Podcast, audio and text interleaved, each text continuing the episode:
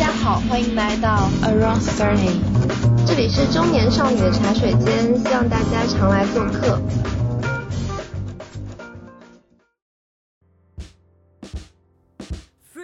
董思佳就说：“女人出来做点事儿可真不容易啊，温和一点呢就会被质疑能力不行，叫妇人之仁；叫头发长见识短，强势一点又会被人诟病不择手段，叫蛇蝎心肠，叫最毒妇人心。女人为什么就不能光明磊落？女人为什么就不能有点胸襟？女人为什么就不能有点气度呢？”我觉得就是现在的社会结构和职场结构，它的叙事是非常非常单一的。你要是想当一个对属下很好，然后很 nice，然后给他们很很多利益，不去控制他们，不去 PUA 他们的领导，也有可能你就会被干掉。其实我觉得我本人是不喜欢管理，也不喜欢被管理。我们现在大部分不都是 freelancer 吗？嗯，那我觉得我们跟 freelancer 的状态就是权利，我觉得是很平等的。比如说之前我们聘用一个全职和兼职，我觉得是完全不一样的。就他们也是很独立的，然后他们可以为我们工作，也可以为其他人工作，他们也没有说有一种整个人都在归属于我的那种感觉。其实可能我觉得是因为我们都觉得自己是独立的个体。在这个合作中，大家好，欢迎来到 Around Thirty，我是查查，我是 Doris，我是小羊人儿。本期我们想来聊一聊女性领导力。嗯，那本期播客的缘起呢，主要是小羊人近期参加了一个活动，让小羊人来介绍一下这个关于领导力的活动。很开心在三八妇女节受邀参加世纪会她会生活的主题沙龙，和另外三位优秀的女性世纪会 CEO 王亚林、比比迷创始人菲奥娜，以及和毛利早餐的主理人毛利老师聊女性生活里这一议题。我记得在活动中，世纪会 CEO 王亚林令总提到，在电视剧中塑造的女性高管大多比较极端，但现实生活中并不是这样。我觉得这可能是很多人对女性领导的刻板印象造成的。其实我自己一直对于女性领导力这个议题有很多观察，想拿出来跟大家一起讨论一下。嗯嗯，我的第一个问题，先请大家分享一下我们在日常生活中，其实讲到女性领导，我觉得我们是会有很多的印象，嗯和。很多观察，我们可以先分享一下自己过去在职场经验中和现在我们身边的一些女性领导的观察。那我先讲讲吧。嗯，我先讲讲，就是我原来在金融行业嘛，其实对于女性领导，大家提到的时候，第一反应就是因为我原来是在就是行业研究这个领域嘛，嗯，然后我们的就女领导其实有一个 title 叫女首席。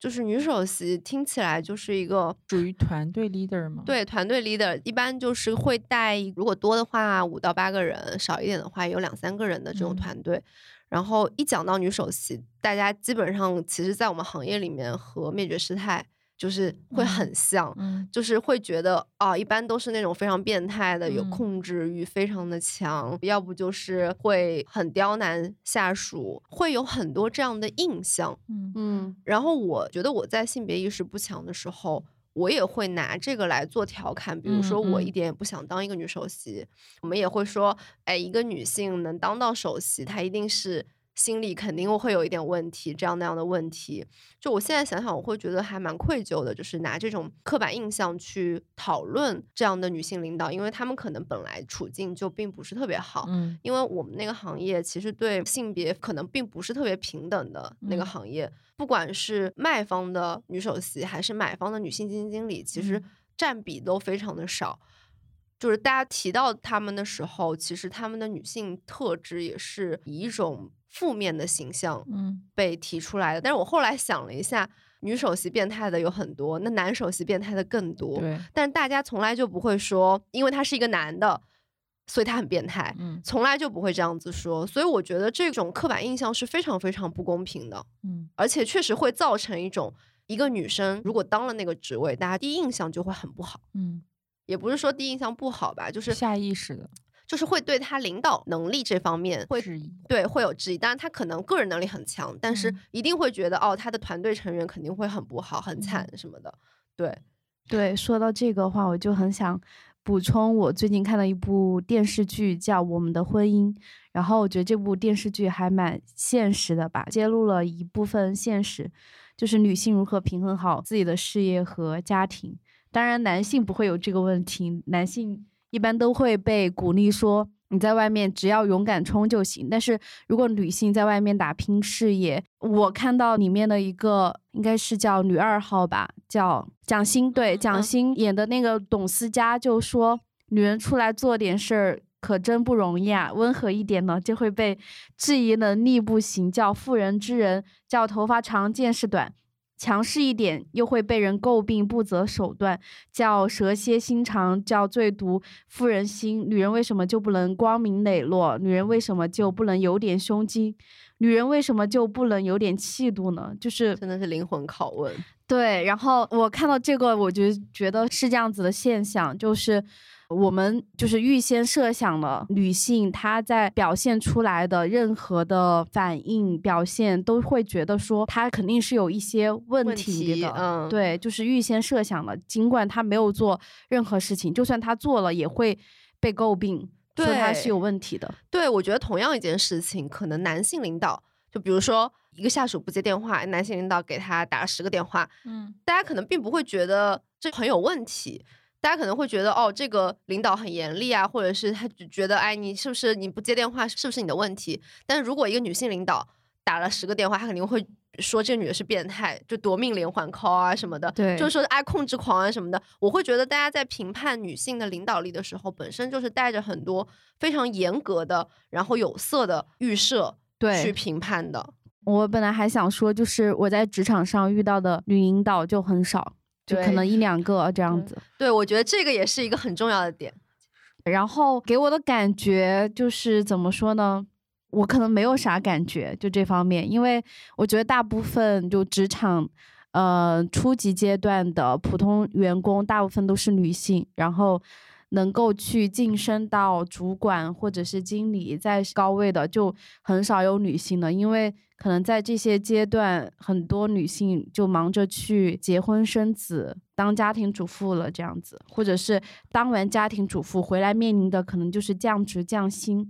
那如果她的婆家比较有钱一点的话，有可能她就不会再选择出来工作，有可能就是当全职的家庭主妇了。就我在想，刚才 Doris 说女领导到了年龄去，除了这种情况，有没有可能在高层位的男性他不给女性这样晋升的机会呢？对我其实刚刚就想讲小杨讲的这个点，就是女性她在职场里面在考虑晋升的职位的时候，领导他可能不一定是恶意，会说，哎，你是一个女生，当领导很辛苦的，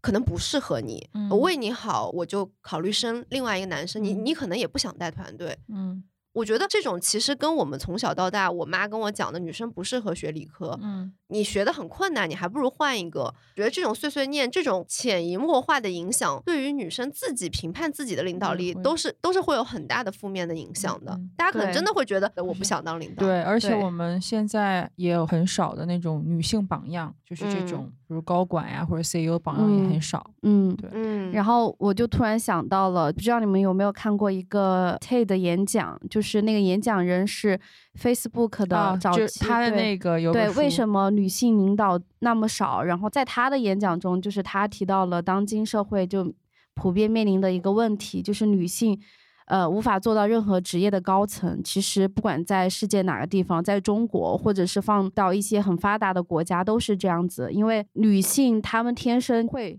也不能说是天生，我是觉得说是被社会给灌输说，就我们的职责场域更多是在家庭里面，所以大家会更容易低估自己的一个能力，就是在职场上的能力。然后女性也在职场上可能不会那么为自己去做争取的，嗯嗯。就不会那么进取或者激进，对，嗯。但是之前记得《丽英》这本书很火，但后来我觉得最近可能对这本书好像有一些有很多批判，有很多批判。我我之前之前我知道这个丽英的事，我在北京，然后丽英中国嘛，它是一个女性公益组织，提倡领导力。但是后来不知道为什么丽英中国就慢慢的消失了。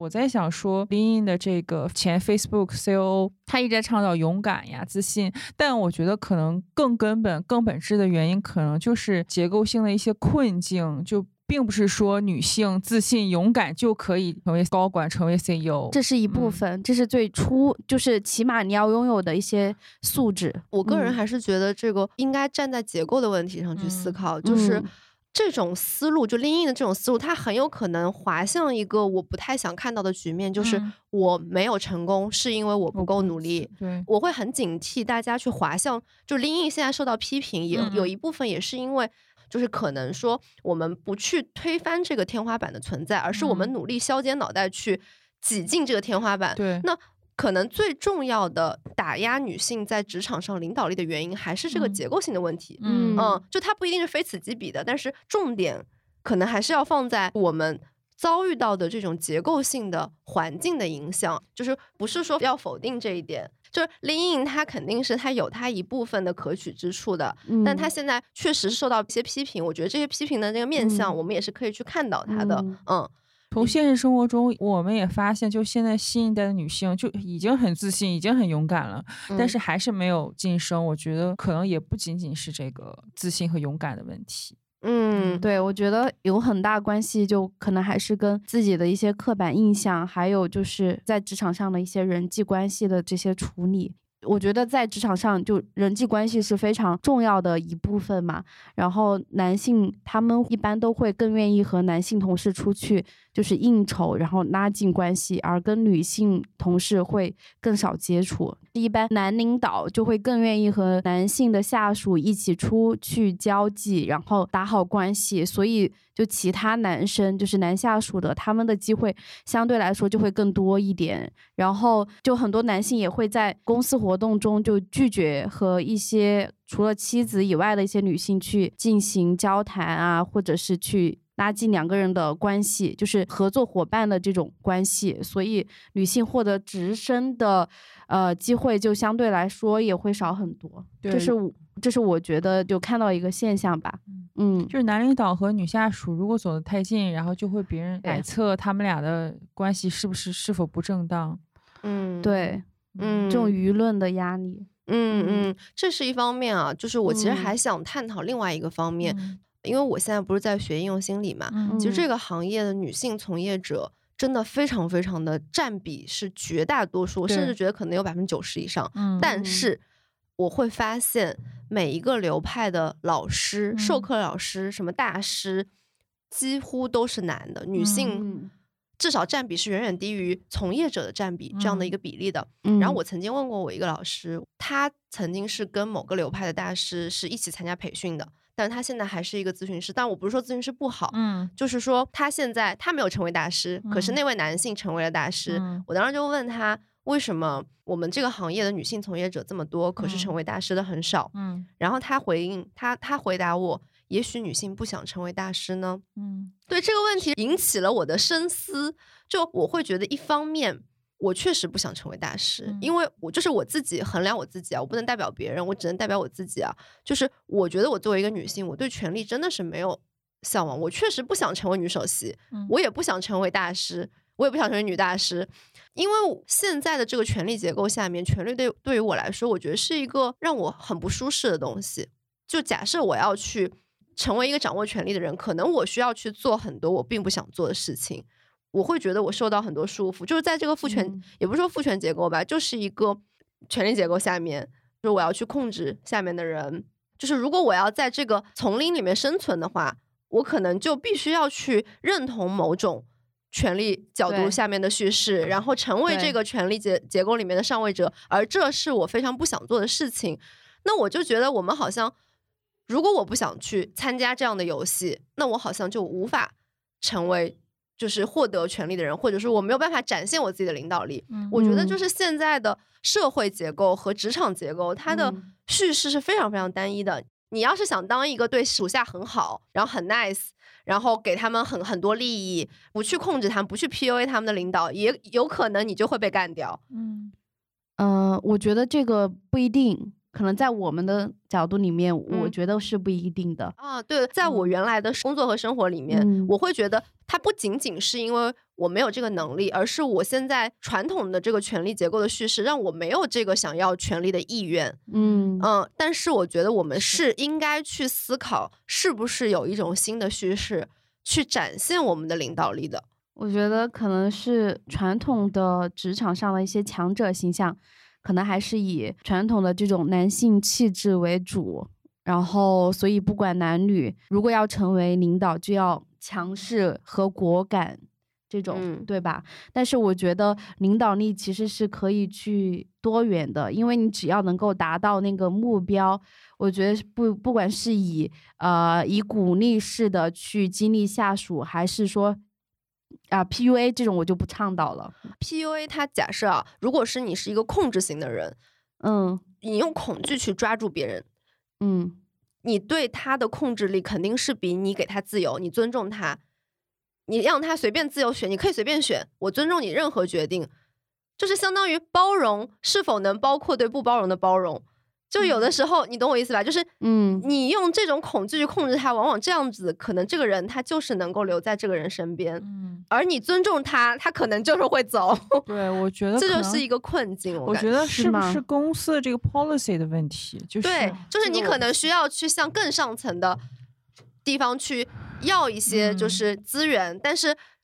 同样资源的情况下，你可能就是服从这个权力结构，它就是更。高效更简单，嗯，更容易去控制一个人，去达到就以最高的效率、最低的消耗。我觉得这种方法就是让公司的效率最大化。对，它就是一个非常资本主义的框架。是，嗯，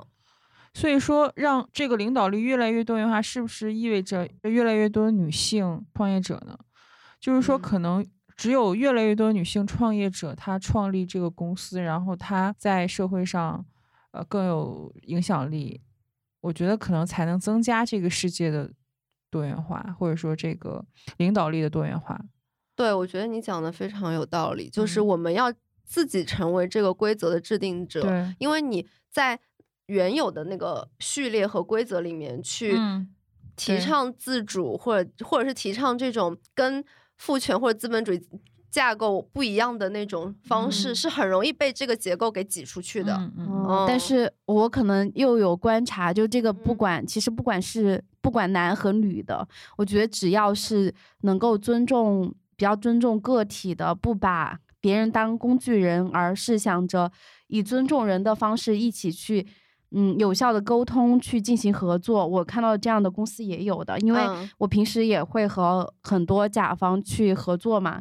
我看到有一些公司，它是远程工作的公司，嗯，然后他们其实对个人的控制是非常小的，嗯然后呃，他要求的控制是任务的进度安排，这个要达到他的预期，而对你个人的一些控制是，呃，几乎没有的，都是非常多元和尊重人的，嗯，就是说这个公司本身的文化是很好的，对对，然后这个。不管他创始人是男是女，因为这些其实搞技术的公司公司大部分也都是男的，嗯，对，嗯嗯，所以我我可能就刚刚这个观点不分性别吧，就其实我自己的经历就是我我我所在的公司，我的团队就我所在的团队就是非常的领导非常尊重我们，非常的宽容我们，然后我们公司有很多刻板的这种制度，我们都可以去暂时获得一个。就豁免。后来我们发现，这个领导因为保护我们，承担了公司非常非常非常大的压力，就是他是有代价的。我会觉得，就是如果我们在这个旧有的权力结构下面去去希望能够做一个把自己当人，把别人当人，我会发现没有所有人都能当人的，一定有一个人他他没有办法去做人，就很难。就是过去的权力结构的叙事就真的非常难。嗯，是的，他最好这就是我觉得就是你刚刚说的，他如果是这个公司本身整体氛围就是有一个制度性的改变，开放的，对，它不是遵循过去那种很单一的那种权力结构的叙事的，他我们才是有可能去展现我们作为一个女性或者是女性主义者的领导力。嗯嗯，是，嗯。对，我觉得我刚才有一个想分享的数，就是女，我刚才说到女性创业者，然后之前我也有调查，比如说女性创业者想创业可能会要融资嘛，那我发现可能更多的 VC 就是投资公司更倾向于投资男性，我觉得这个就是一个潜规则。也会考虑到女性创业者是不是有时间去创业，他们也会有很多考虑，然后他们可能会觉得，对投资女性性价比会低，对，这是一种刻板印象吧。那这样的话，那让这个女性创业者也会越来越少。对，哎，我我会觉得，所以呃，投资人也得是女的，我觉得这样才有。所以说我之前也我们认识，应该在这个群里认识一个女性投资人，她就是专门投资女性。嗯，我觉得这种基于性别的这种认同还是很重要的，在这种时候，因为我我感觉以前认识那些女基金经理，她们其实她们要获得信任也是非常的困难的，也不是说非常困难，因为因为其实二级市场它是一个有客观指标的这样的一个领域，但是我感觉女性的基金经理还是会经常的被 challenge，就是比如说你很情绪化呀。比如说你以后要结婚生孩子怎么办啊？就这种对男性就完全不会是一个问题。对，之前有一个呃英国华威大学一个组织行为学教授，他做了一个调查，然后他发现其实我们五到七岁的时候，就五岁左右，其实已经有这种刻板印象。他们就看调查一群小学生，然后发现就是可能大家对这种成功人士啊，或者是比较医生啊、律师这种印象还是男性为主。嗯，是啊，就这种刻板印象也是阻碍女性获得领导力的一个原因。的，而且女性一般就怎么说呢，就被安排去做更多琐碎的事情，而不是一些核心竞争力的东西。就比如说什么人力资源、港行、行政都是女人，会计啊、记账啊这些，就是没有办法通过这种经验的累积，对，就内化到自己的能力能力去，对，都是。非常琐碎的，然后很繁琐，就很容易被替代的一些工作岗位，都是给女性做的。然后男性去承担的什么，就是核心技术的，比如说工程师啊，就更多是这样子的一些岗位。对，我会觉得这那这个就要回到那个教育那些上面去，对吧？比如说我以前我理科成绩特别好，然后我妈就一直跟我说，你不要学理科，女孩子到时候学不动的，就你大学你就会感到吃力了，你就去学个金融。大学理科会更好学吧？对啊，我我就是学坚持学理科，虽然我还后来还是干了金融，但是这个经验非常非常重要。而且我其实会建议所有的女生，你找工作的时候就是要去找那种随着年限的增加，你的这些所有的经验都对都会变成你的价值的这种工作，可以变现的。对，千万不要做那种替他，也不是说千万不要。如果你现在在做了，那也没关系，你可以。我这样讲是不太好。我觉得之后也可以啊，之后你可能力是可以迁移，并且能力还可以再学习得的。对，就是不要怕。对对对，不能怕，就是不要把时间浪费在一些机械的工作上。就这样子，你未来迁移的那个难度其实会更大一些。就是我觉得大家如果从这一刻开始为自己考虑，就。多去做一些能够，不管是工作副业还是兴趣爱好，都去做那些能够把经验转化成自己的能力和价值的事情。嗯，对，因为你们也是创业者嘛，我不知道你们公司多少人，十个人啊，对啊，就是你们其实也是带团队的，对不对？就你们在工作过程中，你们是需要带团队的，你们是怎么看待自己的领导力的呢？我觉得我们现在的团队可能不能说是管理，更多是协作。我们是合作的态度去对待对方，我会觉得这是这是一个女性主义的特质。对，就是我们讲到管理，可能我们就会想到权力的高低或者控制与被控制。那我们现在团队合作的方式，我觉得是一个很好的新的叙事。我觉得你们可以多讲一讲。好，我觉得就是当你初入职场的时候，其实你要说领导力，其实是体现在一个自我的管理能力，然后包括能够管理自己的一个项目的进度啊，能够安排不同的项目的一些优先级啊，能够和呃其他同事去进行有效的沟通啊，这些都是能够体现在你自我的一个领导力上的。然后你级别高一点之后，或者说你自己当老板之后。领导力最主要还是体现在能和不同的一些团队去进行协作沟通，然后去能够把控整个项目的一个进度，就是大方向要有一个目标去奔着完成了。除了能要把握大方向之外，如果合适的话，可以把你一个大的项目分成几个小项目，分给不同的团队、不同的同事去做，你就要关注他们的进度，去帮助他们解决问题。其实领导管的不只是人力资源，而是团队的各种资源，以保障团队能够释放出最大的能量。总结一下，就是如果要真正培养一个领导者，就是要让他明白，首先是要成为自己的领导者，才有机会去成为别人的领导者。但是我以我自己的角度来说，我其实有长过教训的，就是因为我们之前最开始的时候，我们是有志愿者来帮我们嘛，但是我可能当时就是没有太考虑到志愿者他们。的一些心情，就是和我们合作的人这些心情，我就是只奔着目标去，而忽略了他们的感受。他们就觉得说我没有尊重他们的那种劳动成果，然后我要求太多，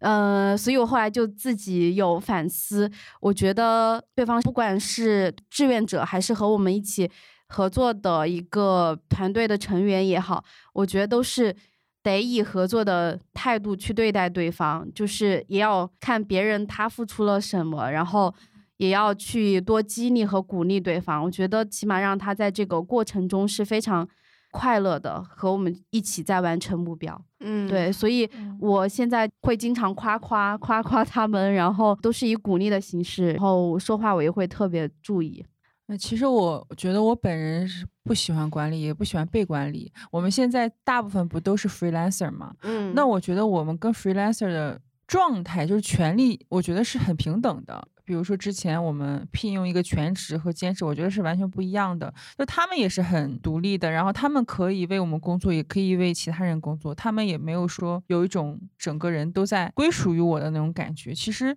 可能我觉得是因为我们都觉得自己是独立的个体，在这个合作中，所以怎么说呢？我觉得是更多元化的合作吧，就是以平等的心态去对待对方。我我其实很讨厌那种控制型的，就是因为这样子就是不会长久，它会枯竭掉，然后会很不开心。我就比如说我有一个好朋友嘛，然后他在一家公司。待了一段时间，没有待很长时间，好像两三个月，就是因为那个领导就下班之后也在疯狂的连环 call 啊，然后周末休息时间也是没有的。然后他跟我一样，就是爱做事情的时候，有时候就会打哈欠，但就这很正常一个生理反应。然后那个领导就觉得。他没有工作用心认真，就是总是在怀疑他，然后想要控制他去完成他要的目标。然后我朋友工作的非常不开心，然后觉得很痛苦，然后后来就离职了。觉得远程办公应该是慢慢成为未来趋势。就比如最近携程三加二的那个，我我是觉得其实就是在公司上班跟在家上班是一个方面啊，但是我会觉得你这种我给你干活，可是我不属于你，对这个模式是非常。对权力结构的挑战，就是它相当于就是你对我没有控制。对，其实我不希望我控制他。对，我们都不希望。就我们需要的是能够在那个最晚截止时间，然后能够给到我对应的结果就行了。对，而且是各取所需，就是我对你有需求，你对我也有需求，我们很公平的去交换我们的需求，嗯，互相成就的一个关系。对，我会觉得这种关系对我来说，会觉得它是一个很理想的，我们之间是平等的。我们互相尊重彼此，我们满足我们自己的需要，同时我们可以成就对方。就这个关系本身就是很成熟，嗯，然后很松散，但是同时它又是一个不是以压榨和消耗为代价的这样的一种关系。对，其实我觉得我自己工作，就之前的工作对我来说就是一种很大的消耗和内耗，然后我现在工作。呃，对我来说，有时候我是觉得无聊了，我不去做其他事情，我就直接做自己的工作，因为我觉得它是给我了一些养分，嗯，就让我有很大的成就感。所以我也希望说，跟我们一起合作的小伙伴也是有这样的心情的。是的，是的，我很同意。就我觉得工作本身，不管是学习还是工作，它其实都是一件让人快乐的事情。但是如果说你在一个被控制的情况下去做这些事情，你也不知道你到底是喜欢做这件事情，还是你不得不做。这个时候就很容易把工作和学习变成一种消耗。嗯嗯，对，是的。然后你也会为了别人的目标而去奋斗的时候。假如说除了这个钱跟我有关系，没有其他的一些更多价值的话，你也会觉得很难受。特别是在你的工作被不信任的一个状态下去完成的时候。嗯嗯嗯，是的，是的，嗯，我其实我还是很想提出一个概念，叫做非权力领导力。嗯，这个是我团体带领者老师跟我提到的一个概念，就我会觉得你们刚才的描述自己工作的那个场景，会让我想到这一点，就是有的时候我们可能是把管理或者领导跟控制啊、权力直接挂钩，但我会觉得，也许有一种领导力，它是不通过权力来实现的，就是你们说的这种能够发自内心的为很多人去帮助他们，去给他们想要的东西，同时我也成就了我想要的东西，它就是一种。非常平等和尊重的这种价值交换，对，嗯，这就是一个我们可以去畅想的一个方向，对的新的叙事。然后我还看到一个就研究嘛，然后他说。就已经承诺对多元化和性别包容的公司，然后员工的表现它会提高百分之二十，然后离职率却降低了百分之八十七，而拥有多样性领导力的公司，捕获新市场的可能性提高了足足百分之七十。所以说，就女性领导在新时代这个背景下，我觉得是可以为公司去创造更多的价值的。嗯，我觉得就是女性主义的这个观念。真的是可以创造很多价值的，对，是。我在想说，当我们是全职员工的时候，我们是还是对权力有一种畏惧吧？比如说，我们可能会想说自己压榨自己，就为了可能晋升，或者是更大的一些加班费好，还是权利也好，可能我觉得我们自己就处于一种低位。对，一方面就是我会觉得你刚才说的这个点会让我想到，我们在这个权力的低位的时候，我们。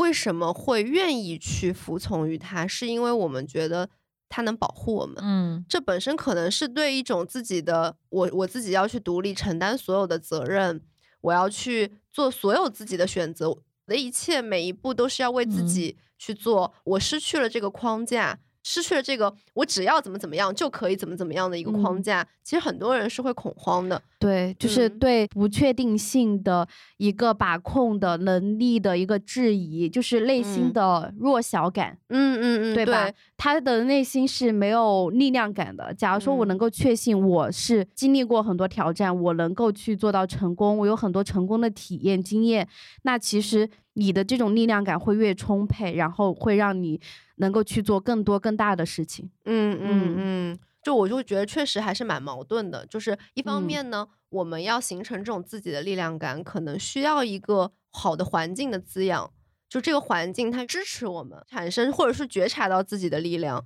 但可能很多人他在这种过去的这种权力叙事下面，他可能就被权力给直接压到自己不愿意去结构里面，或者他只能看到这种叙事。所以内心是有一种弱小感的，嗯，是的，无力感，无力感的，嗯，但是就没有办法嘛，因为目前现状就是这样子。那我觉得能够去改变的话，除了我可能更希望就更多的女性能够当管理层之外，也希望更多女性有意识，能够不断去做一些尝试，因为你尝试中你才能有成功的体验。就是我昨天还。跟我妈打电话就就说谈恋爱这个事儿，就是我觉得我一谈恋爱就或者说女性一结婚，她就没有时间去创业，或者没有时间去付出更多的努力，或者说时间去晋升。所以是不是对女性来说，事业和婚恋可能还是有一种取舍？嗯，这个问题就深了。我就真的觉得，就是说女性如果想创业的话，她还是需要有更多精力去在上面。嗯嗯。是，我觉得其实也还好，就是对于男生来说，也差不多吧。对，就是你可能大部分精力都是在工作上的，但是女性可能会觉得，在比如说事业的二十七八，还是会说没有优先考虑创业，或者说晋升，还是会优先考虑结婚的，因为会觉得说错过了最好的一个生育年龄的价值，对。我觉得就是可能要一步一步来吧。就现在，至少我们在这里其实是提出了一种新的叙事的。那我们提出这个新的叙事之后，可能就会有一部分人觉得，以前我没有选择，现在我有了选择。就好像是说，我们要在创业和家庭中选一个，以前我们可能没有选择，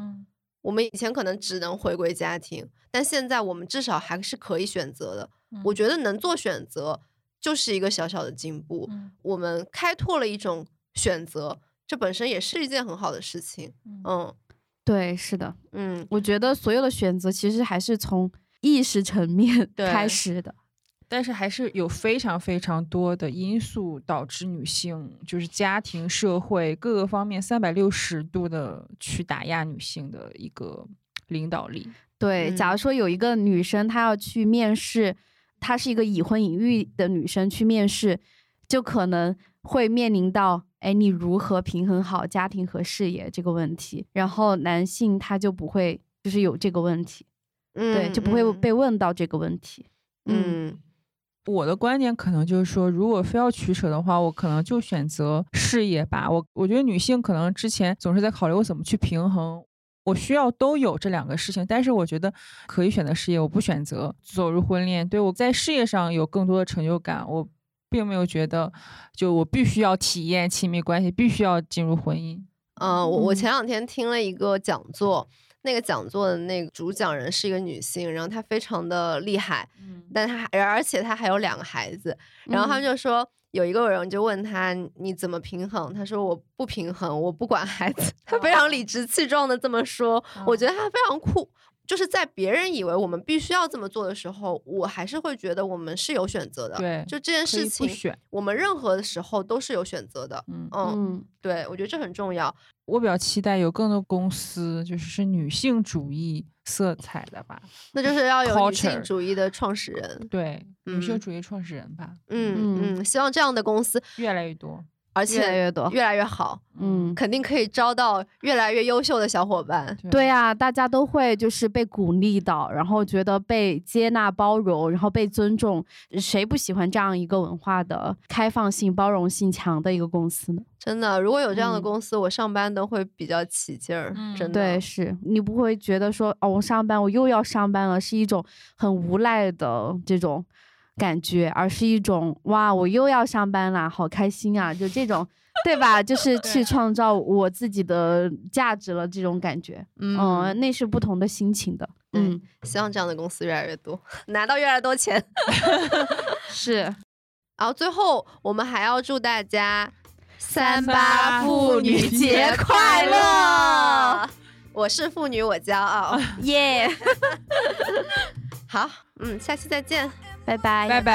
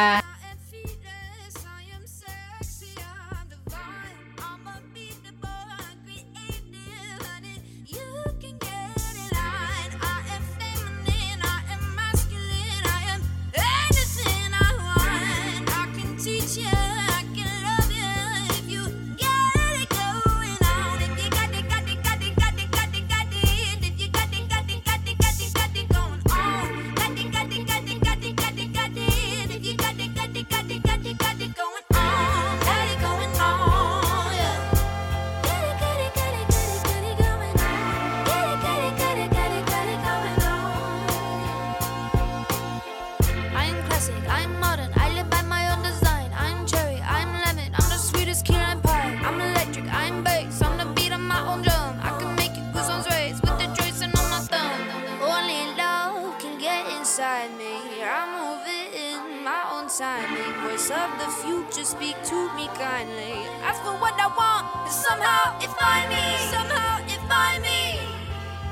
Somehow it find me.